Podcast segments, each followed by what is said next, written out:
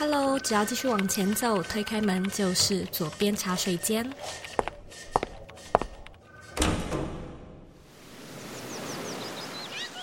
你现在在收听的是《左边茶水间》第一百七十九集。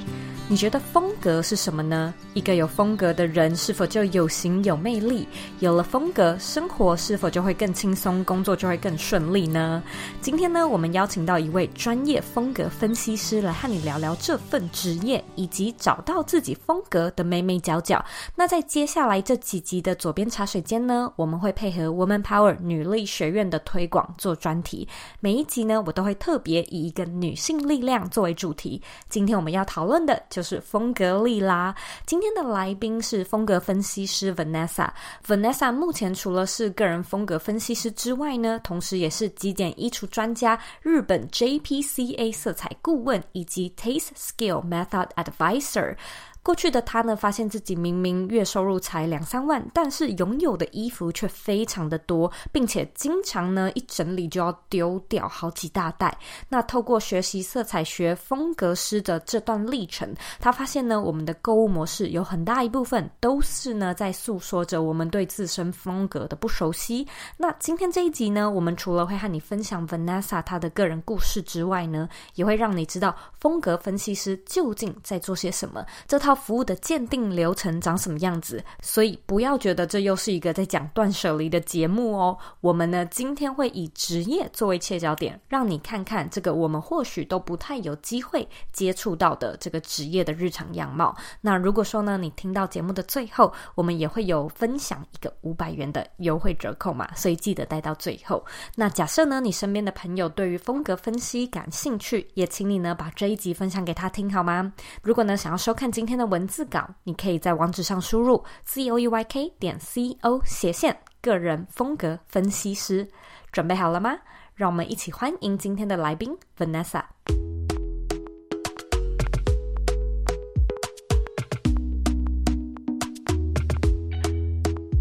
今天呢，非常荣幸能够邀请到 Vanessa 来到左边茶水间。Vanessa 的职业，我觉得这是一个年幼时期的 Zoe 会非常向往的职业。她现在呢是一位个人风格分析师。我相信我们可能有一些听众也会对这个职业感到很好奇，感到很有兴趣。所以今天呢，我们就来为你大解密，来和你分享这个职业到底在做什么，它背后的专业是什么，以及要注意的事项是什么。那我们现在呢，就马上来欢迎 Vanessa。Hello。Hello Zoe，Hello 左边茶水间的听众们，大家好。我想要先请你跟听众分享一下，你觉得个人风格分析师是一个什么样的职业呢？如果你是以工作的内容来说的话，其实它就是在帮助不同年纪、不同领域、不同身份的客户们找到最适合他们的色彩，还有个人风格。也为他们设计出可以展现个人特质、展现他们专业身份的一个形象，这是从工作内容上来说。但是如果从另外一个改变这一个人的形象，甚至到改变他的内在，能改变他的生活的面向来说，我觉得他其实是在为客户们，或者说更多的女性们，创造一个工作跟生活可以平衡的穿着形象。那这可以协助他们成为自己最完美的样子。你那时候是怎么样开始接触到这个行业的啊？因为我觉得这个行业它应该还算是比较冷门，或者是说比较少见、比较特别的一种行业吧。所以我想要听听看，就是你是怎么样去踏上个人风格分析师这条路的呢？我自己以前在大学的时候是念台湾文学，但是我对于所谓的女性研究蛮有兴趣的。所以，其实我很在意的是女人们在这社会中遭遇到的一些问题，就比如说对于身体的自我审查，对于形象的焦虑等等，它算是我一直都有兴趣也关注，然后也一直想要解决的问题。当然，也是想要解决我自己的问题。毕业之后，我就去当书的编辑跟杂志的编辑。几年之后，因为身体的缘故，必须放弃我一直觉得会自己会做一辈子的这个编辑的工作，嗯、就想说我想要去做一个跟女性相关的工作，它可以真的去改变一些人的生活。我又重新去学习个人色彩还有个人风格的这个系统。那学完了之后，才开始这份工作的。你刚才有提到一个我觉得蛮重要的关键字，我想要拉进去聊一下，就是你说对女性的议题、女性的研究、女性对于形象的焦虑很感兴趣。然后你也说，其实这也是你自身的一个痛点。你愿不愿意跟听众分享一下，就是那时候在你身上，你觉察到什么样的需求吗？就是你为什么会特别对于这个议题感兴趣呢？我觉得。对于形象或者是对外形的，你说他是焦虑也好，或者是一个自我意识也好，他可能从很小很小的时候就存在了。我自己意识到形象的焦虑，它对我造成的影响，其实有两个转折点。第一个是我在二十到三十之间的这一段时间搬家的时候，就发现我明明才。月入两三万，但是怎么会有那么多的衣服？嗯、你是很爱买衣服的是吗？对啊，以前真的很爱买，嗯，想要去找到穿在我身上很好看的，可以让我觉得很有自信的，在工作上可以看起来很专业的那样的衣服。嗯衣柜里面都是不同颜色的西装、衬衫，反正就是你在办公室会看到那些穿着。职场女性，嗯、对。到我放假的时候找不到衣服穿，因为衣柜里面全部都是工作的衣服。您说没有休闲服这样子吗？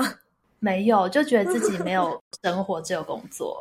好血淋淋的案子哦。是真的，而且其实很多来找我的客户也都是这样，大家太专注于在工作上取得一个成就，所以不自觉的衣柜就反映了你的欲望，嗯、反映了你追求的事情。嗯、搬了几次家之后，我就发现为什么我一直在重复做一样的事情，每一次都要丢掉好几大袋的衣服、鞋子，嗯、或者是送走。嗯嗯，也挺浪费，很浪费，而且算一算，可能淘汰掉的衣服应该是接近或超过一百万以上。重点不是那丢掉的一百万，而是我本来是用多少的时间去赚到那一百万。对耶，如果你这样子一讲，真的就是，而且你你买衣服也好花时间哦，你要逛街，可能网购也花好多时间耗在上面，所以等于是你上班很努力，可是你把你赚来的钱，嗯、你下班后的时间。都拿来买这些东西，那你买之后就没有钱了嘛？嗯、你只好再更努力 去工作。是你自身的身上已经察觉到痛点，那当然你过往会有一些，你本身就对这个议题感兴趣。可是我觉得，从一个发觉自身有痛点到真正的变成一位个人风格分析师，它还是有一段差距的。你可不可以分享一下，就是你在这一条路上的？无论是说学习啊、进修，或者是成为 becoming 的这个过程呢，因为它其实就是我刚刚讲的第二个转折点。这个转折点，它当然出现在我离职前后那一段时间，因为身体的缘故，我必须离开它。我就会去想说，有没有什么样的工作是我有兴趣，可以花更少的时间把它做得更好的？这是一个离职的时候的念头。但是我并没有想说，我就要去做形象顾问，或者是做个人风格分析师。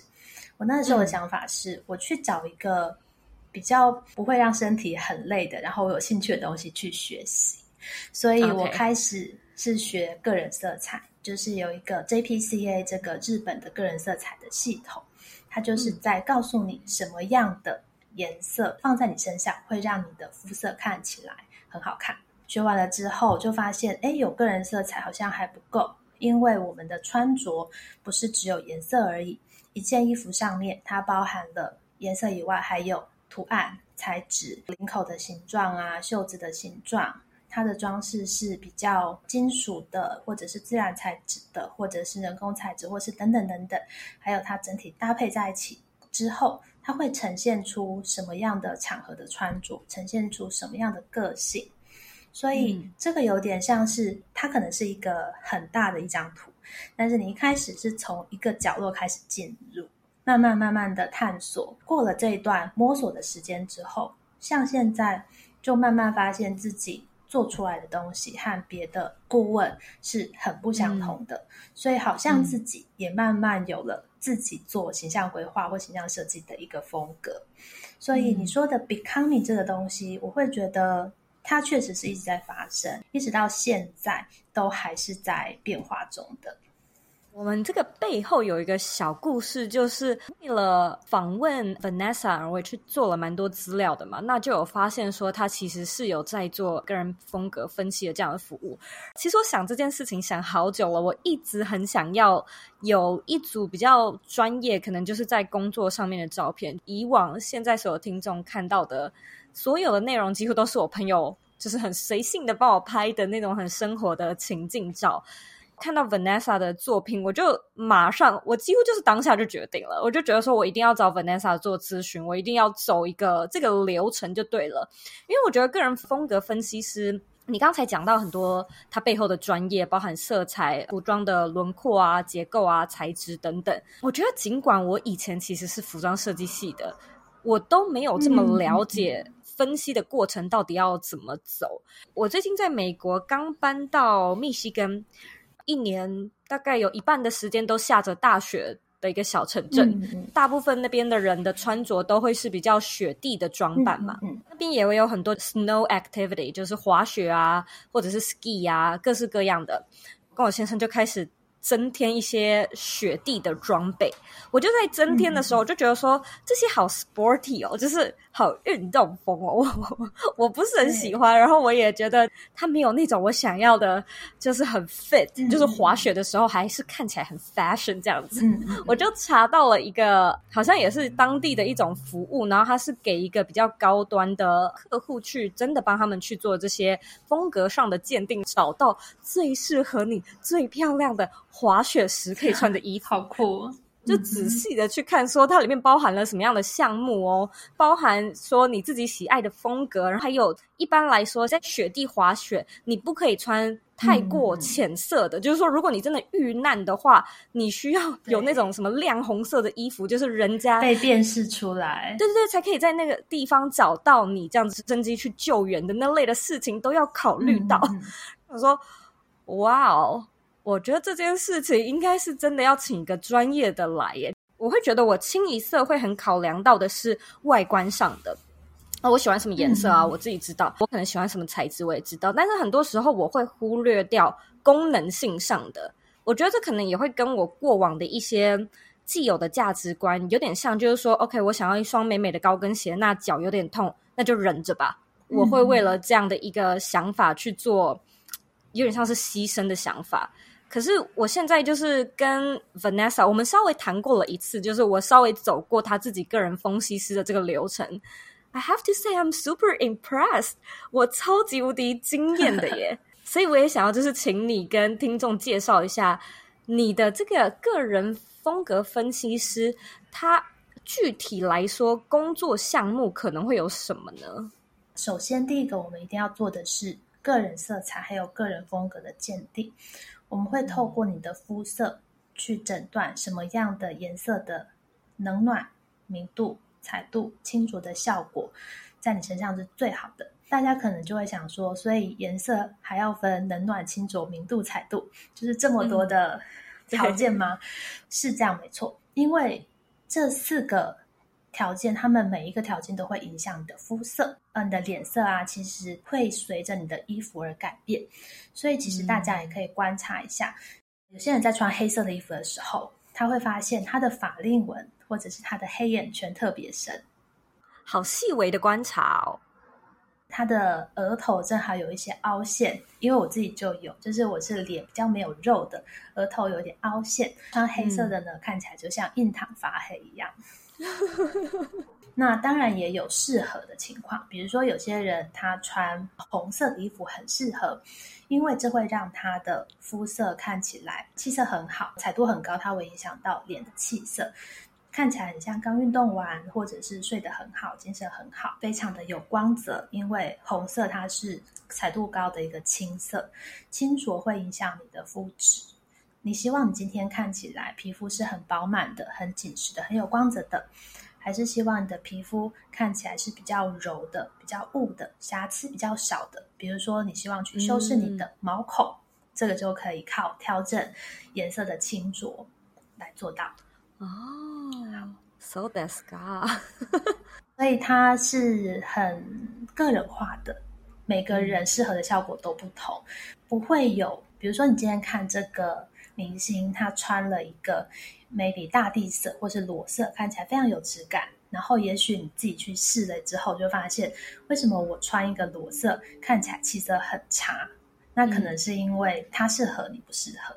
好特别哦！肤色诊断呢，只是其中一个部分。接下来我们还要透过颜分析，还有骨骼分析，去看你的五官，看你的脸型。甚至会看到你的耳朵的形状啊、头发的粗细啊等等，这些都会纳入我们在观察的时候的一个考量。所以做完风格和色彩鉴定，我会知道什么样的颜色、什么样的图案、材质，还有款式版型在你身上是最好看的。通常大家会比较困扰的是，从衣柜里面掏出来的衣服，大概。最多只有二十 percent 是符合风格的，可以穿的。嗯。所以接下来我们就要去做陪同购物，针对你的实际需求还有预算去买符合色彩、风格，嗯，还有你真的会穿到的衣服。比如说周怡说她想要去找一些滑雪用的衣服，就可以去在楼上看啊，或者是你拍照给我看，看哪一些滑雪的装扮，它的颜色。或者是它的呃上面有的装饰有符合你的风格，因为你刚才有讲到很重要的一点功能性，而运动服、滑雪装它绝对是一个功能性为优先的衣物，所以这个时候呢，我们就是要以颜色配色为主去做选择，这样子。所以陪同购物有好多不同的状况。我这次跟 Vanessa 就是一起讨论风格分析的其中一个桥段呢，就是 Vanessa 也会陪我购物。对，没错，我就超级兴奋的，我就想说，天哪，我从来没有想过，就是我真的要做，这感觉好像是一个非常 fancy 的一件事情，就是我好像竟然有风格师来陪我一起做这件事情，然后教我怎么穿搭。感觉自己好像好像瞬间很上流这样子，是的，对，是那个 VVIP 的行程。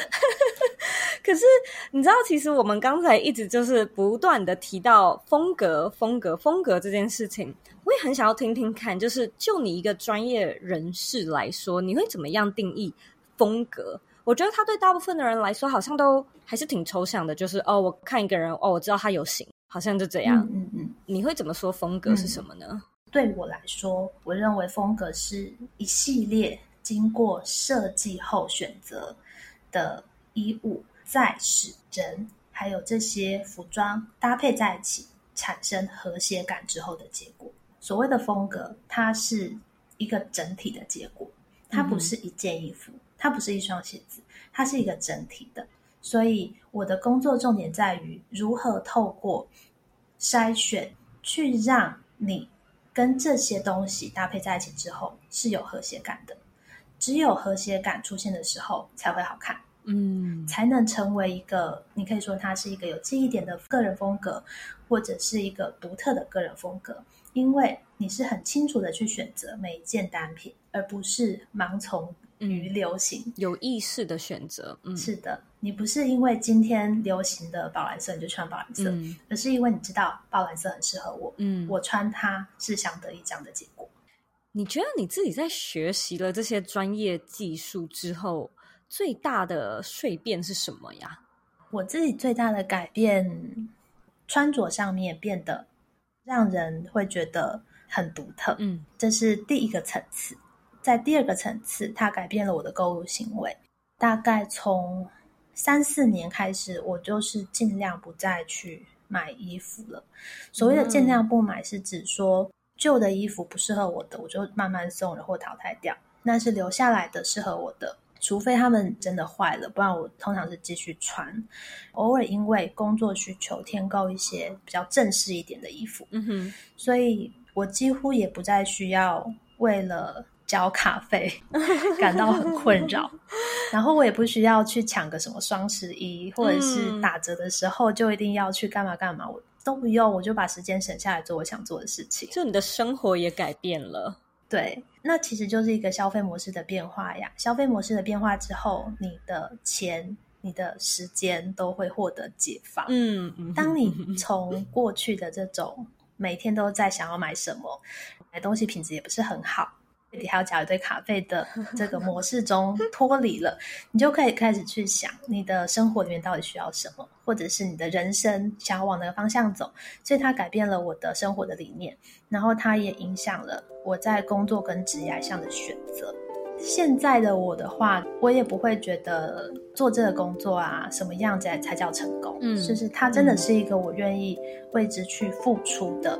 这样的工作，因为我知道我的工作改变的是更多的人，嗯，而不只是赚到了钱或赚到了一些名声而已。你知道百分之九十以上的女性都有穿搭上的烦恼吗？我们花了很多时间、很多心力、很多金钱去置装、购物和整理，但是衣橱呢依旧很杂乱。我们对于买衣服依然很迷惘。而 Vanessa 和整理师阿好的高投报极简衣柜线上课程，正是为了一次解决你在购物、整理、搭配上面的疑难杂症。这套课程呢，将会从个人形象定位、解构服装元素、认识衣柜饰品收纳到极简的穿搭，做一套为期八周的线上课程。那如果呢，你想要了解这套课程的详细内容，你可以呢就简单在网址上输入 z o e y k 点 c o 斜线极简衣柜。那假设呢你想要参加这套课程的话，你也可以输入左边茶水间的优惠折扣码 z o e y 五零零数字五零零来拿到我们五百元的优惠折扣。那这套课程的名额只有不到二十位。所以卖完就会截止喽。那我们就回到节目里吧。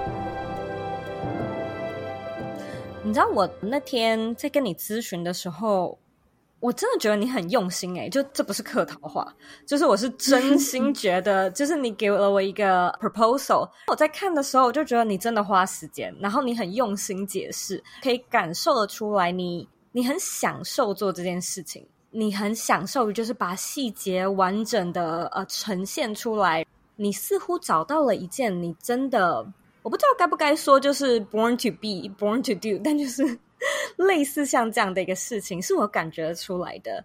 可是同一时间我也觉得说，或许我真的是到了某一个无论是说年纪或者是说工作的职涯上的角色，我。才开始有这种自觉，说我好像想要来来试试看，我好像有这样的需求。但我觉得普遍来说，就是 majority 的女性或者是男性，他们无论是说经济的考量上面，还是就是这件事情的 priority，好像就没有排的那么的前面。所以我也很好奇，就是你。嗯你觉得你现在是怎么样在教育啊，或者是跟你的市场、跟你的受众做沟通，让他们去察觉这个需求，或者是看见这个价值呢？首先，谢谢 Zoe，觉得自己被你看透了，感觉你的眼睛闪闪发亮。我就觉得自己是一个很容易专注在细节上面的人。嗯嗯，也许对某些人来说，细节它只是一个部分，但是在我眼中，它可能会被无限的放大。这样子，这是我我想要承诺给我的客户的东西，这也是我想要为自己做到的事情。嗯，刚才你讲到的就是怎么样去跟客户沟通嘛。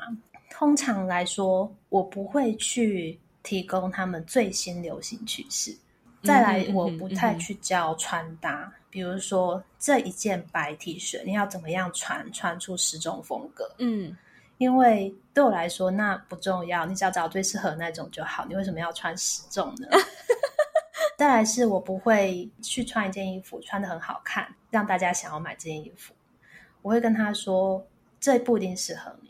你可能要看一下什么样子才是适合你的，所以其实我在跟 TA 沟通的时候，我在 sell 的不是最新的资讯，也不是那种很轻易可以复制的东西，嗯，但是我通常会提供比较专业的知识，或者是我直接提供范例，我会告诉他们我是怎么样去解决这些问题。比如说，你可能会觉得你的肤色很暗沉，那我们就是要用穿的衣服的颜色来调整嘛。觉得在化妆上面，就你不知道怎么样画出好看的妆，那我们就可以透过个人色彩为基础去选择彩妆的颜色，教你比较简单的化妆的方法等等。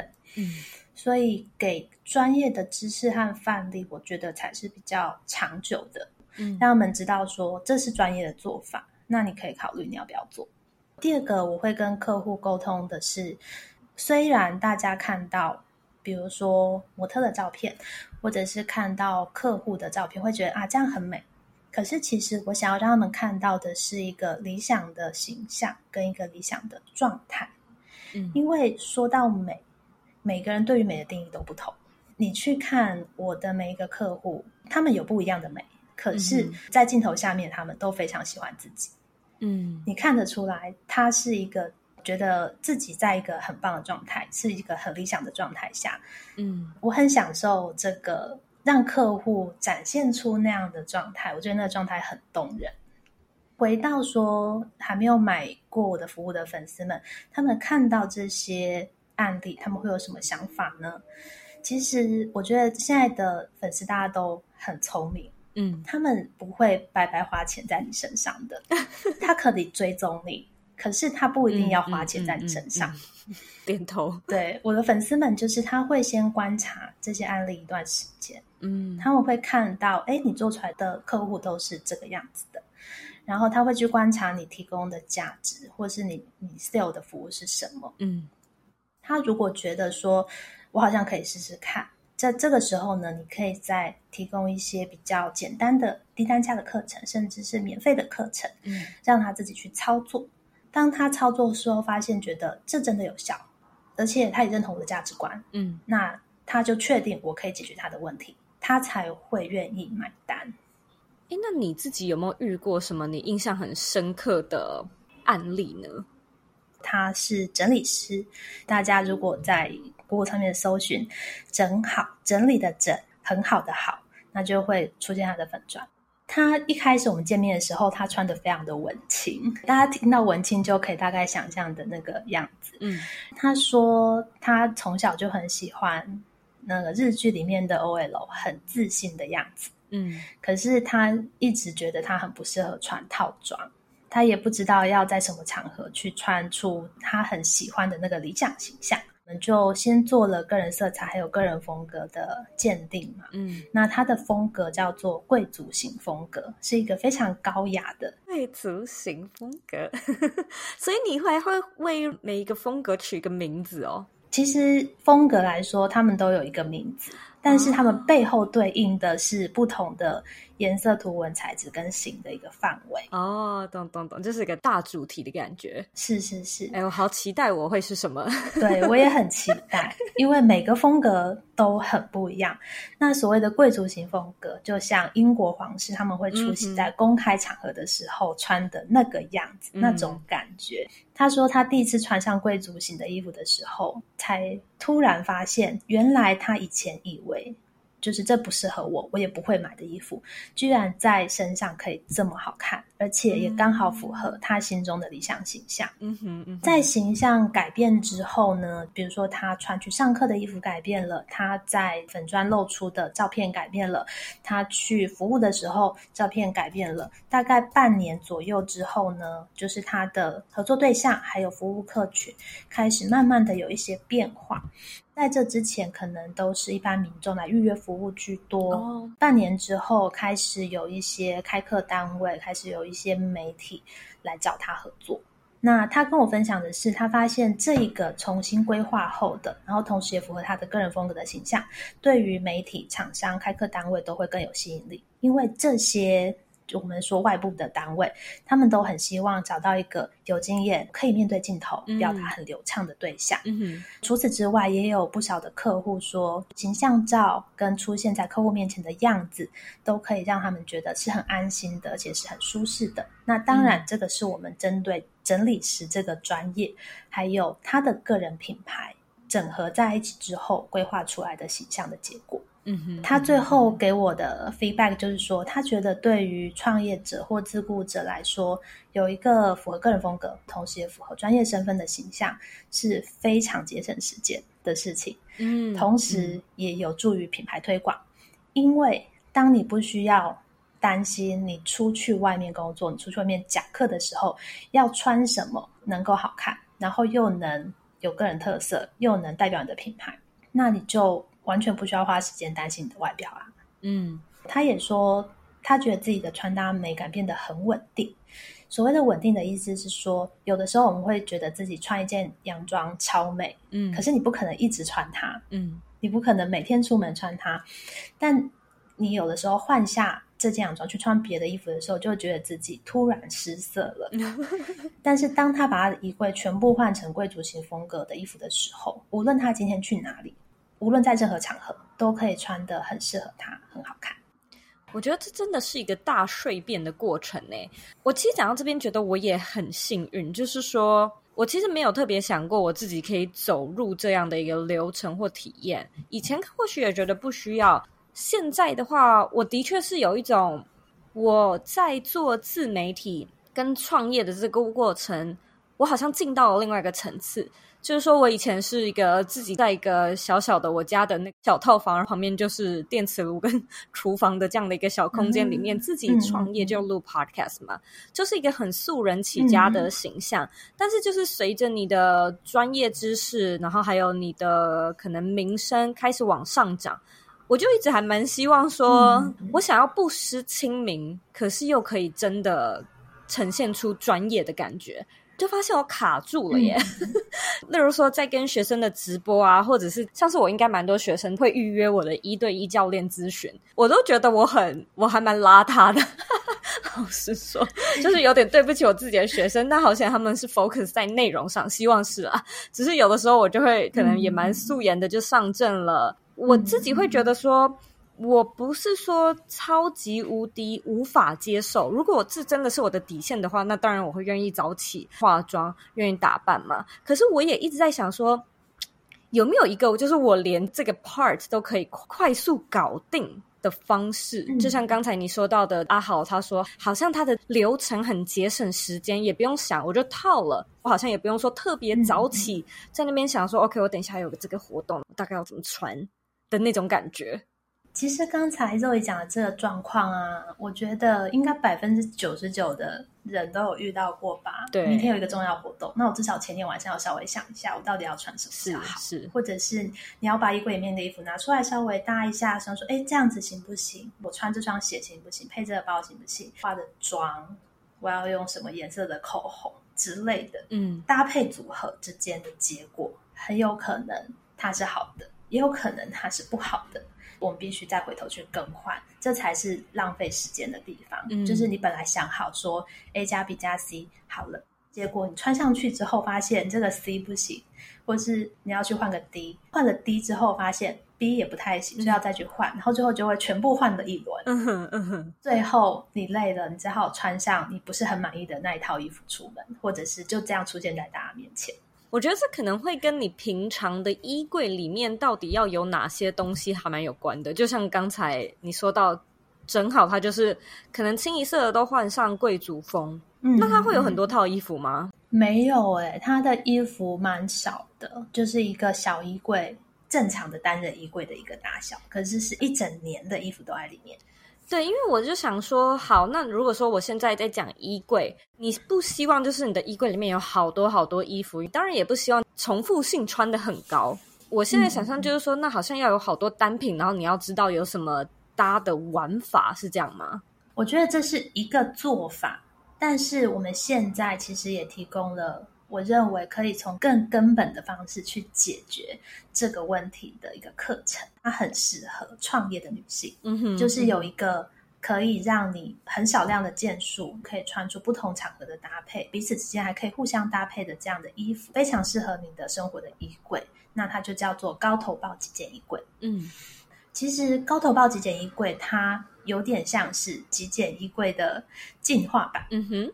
因为我们想到极简衣柜，第一个想到就是很少的件数。嗯，可是很少的件数，嗯、或者是黑白灰三种怎么搭都不会错的颜色，它不能保证让你可以符合不同的场合。嗯，它不能保证你穿起来一定好看，因为有些人他就不适合黑白灰。嗯嗯，所以我们做了一个进化版。那在这个高头包极简衣柜的线上课程里面，我会提供学生。去掌握四种不同风格感觉的知识，还有方法。那这四种风格感觉，我分别归类成简约感、亲切感、专业感跟活力感。当你想要穿出简约感的时候，你会很清楚的知道我要透过哪些颜色、图案、材质，还有鞋包配件的组合，去穿出我想要的这个风格。嗯嗯。当你统一了你的衣柜的风格之后，你不需要每天就花时间想我要怎么样穿好看，你也不用花很多时间去整理归纳，因为当衣物的风格统一了之后，它们互相搭配都是合理的。嗯嗯，不会有那种 A 加 B 不行。一定要 A 加 C 才可以。嗯哼。那重点，他们之所以不行的原因，就是他们之间有一些风格的条件不 match。我们把这些不和谐的东西排除掉，只留下也许是你喜欢的，或是你适合的。嗯，同样的这个风格感觉的衣物和配件之后，你就可以很清楚的看见。所以我就是按照这些单品的变化组合这样穿，并不会没有衣服穿，也不会总是穿的很像。但是会穿的是我想要的样子，嗯，重点在于什么样的穿着才是我真正想要的，而不是去穿那个在别人身上很好看的衣服。我自己会觉得，就是说，要不就是你有一个风格分析师可以帮你做这样的分析，不然就是你要对自己有一点了解。那这些了解或许是透过过往你买很多很多衣服、尝试很多风格的经验。年轻时的我。或甚至是应该很多人都有的经验，就是你会看有一些人他穿什么好看，然后你就直接整本复制过来放到自己的身上。嗯这都是基于你对自身风格的不了解，了解的不够透彻，可能才会有的问题。像是我的助理 Claire，他就有去上这个课，他就有去上高投报极简衣柜，他就说 Vanessa 真的是很用心诶、欸、但是作业也蛮多的，我花蛮多时间在好好的把作业做好，真的去我的衣柜里面一件一件衣服这样挑出来看。好花时间哦！当你买的时候不花时间，你整理的时候就花时间了。讲的太好了！当你决定要整理之后，你就开始还债。还什么债？Oh. 还你之前脑波弱乱买的，嗯，还你之前也许对自己不够了解而买的。你因为流行，因为想要试试看，想要尝鲜，为了欲望而买下的那些东西。我都觉得他真的是在还债。可是当你还完了，你都清干净了之后，你就可以得到一个真的高投报的简单的衣柜，跟适合你的或者是你喜欢的形象。大家会想说，我一定要先做完个人色彩，做完个人风格，才能进入高投报极简衣柜吗？它有一个门槛，就是所谓的服务费用的门槛。嗯，我要怎么样让？不知道个人色彩，还有不知道个人风格的客户，他们只要上完高投报极简衣柜的课程，他就可以穿出他想要的样子。重点在于他想要，嗯，而未必是一定要适合，嗯，这个东西。所以我设计课程的内容，也就是你完全不需要先知道色彩，嗯，也不一定需要知道个人风格，你只要上完课。依照我们的规划去把所有作业完成，你一定可以找到你喜欢的非常明确的那一个风格感觉。从我们列出来的这些衣服的标准里面去挑选哪些符合，哪些不适合，只留下适合的，这样就够了。嗯。它其实就是透过一个筛选的过程，让你更清楚的知道什么是自己想要的。Vanessa，你觉得你自己有没有什么样的特质或者是心态，在这条路上就是助你一臂之力呢？你们会说我很细心，嗯，或是很用心，但我觉得我提供的是耐心，嗯，你真的很有耐心，要有足够的时间去钻研一个事情或想一个事情。再来一个特质是，我觉得是直觉。我蛮相信自己的直觉的。如果你一开始直觉就不好的时候，你后面就真的很难把它做得好。对，我还蛮认同的，就是说直觉好，不是说哦，接下来就容易，或者是你就可以顺利的去做完这件事情。但是直觉不好，嗯、后面几乎就是绝对的不好。对，有的时候你想说服自己都很难。对，没错。最后一个，我觉得是美感。美感这个东西，有人说它是与生俱来的，但是我个人认为，有某种程度上它是可以被训练的。嗯，我已经看到太多跟我说，他觉得自己没有美感，嗯，到最后发现他们可以很轻松的去挑出自己适合的，然后也可以穿得很好看，甚至可以穿得比当初我帮他搭配的还要好看。嗯，所以所谓有没有美感这个事情，我觉得它不是跟别人比较，它是跟自己比较。今天真的是非常谢谢你特别抽空来到左边茶水间。我觉得今天这个主题算是我们没有我们没有 cover，然后也没有聊到这么细的主题。嗯，我觉得这个是一个 gift for my listener。不觉得今天有福了吗？可以透过用听的就可以大概知道这个职业在做什么，他 cover 的专业有哪些，你怎么样一步一步的在这个一个特别的一种服务上面，去真的理解到说，哇，就是有人在做这样的事情，你真的可以在这件事情上看见一个转变。所以今天真的是非常谢谢你的分享。那现在呢，我要来问你最后一个问题。你认为的理想生活是什么呢？嗯，我觉得所谓理想生活，比较像是清楚的知道你现在在什么样的位置，嗯，你下一步可以往哪里走，你知道你是在往正确的那个方向走，又同时符合你的价值观、人生的哲学。非常谢谢你今天的分享，我跟你聊的真的是很开心，我也很期待我们接下来的合作。是的，我也是一样。今天非常谢谢你，谢谢 Zoe。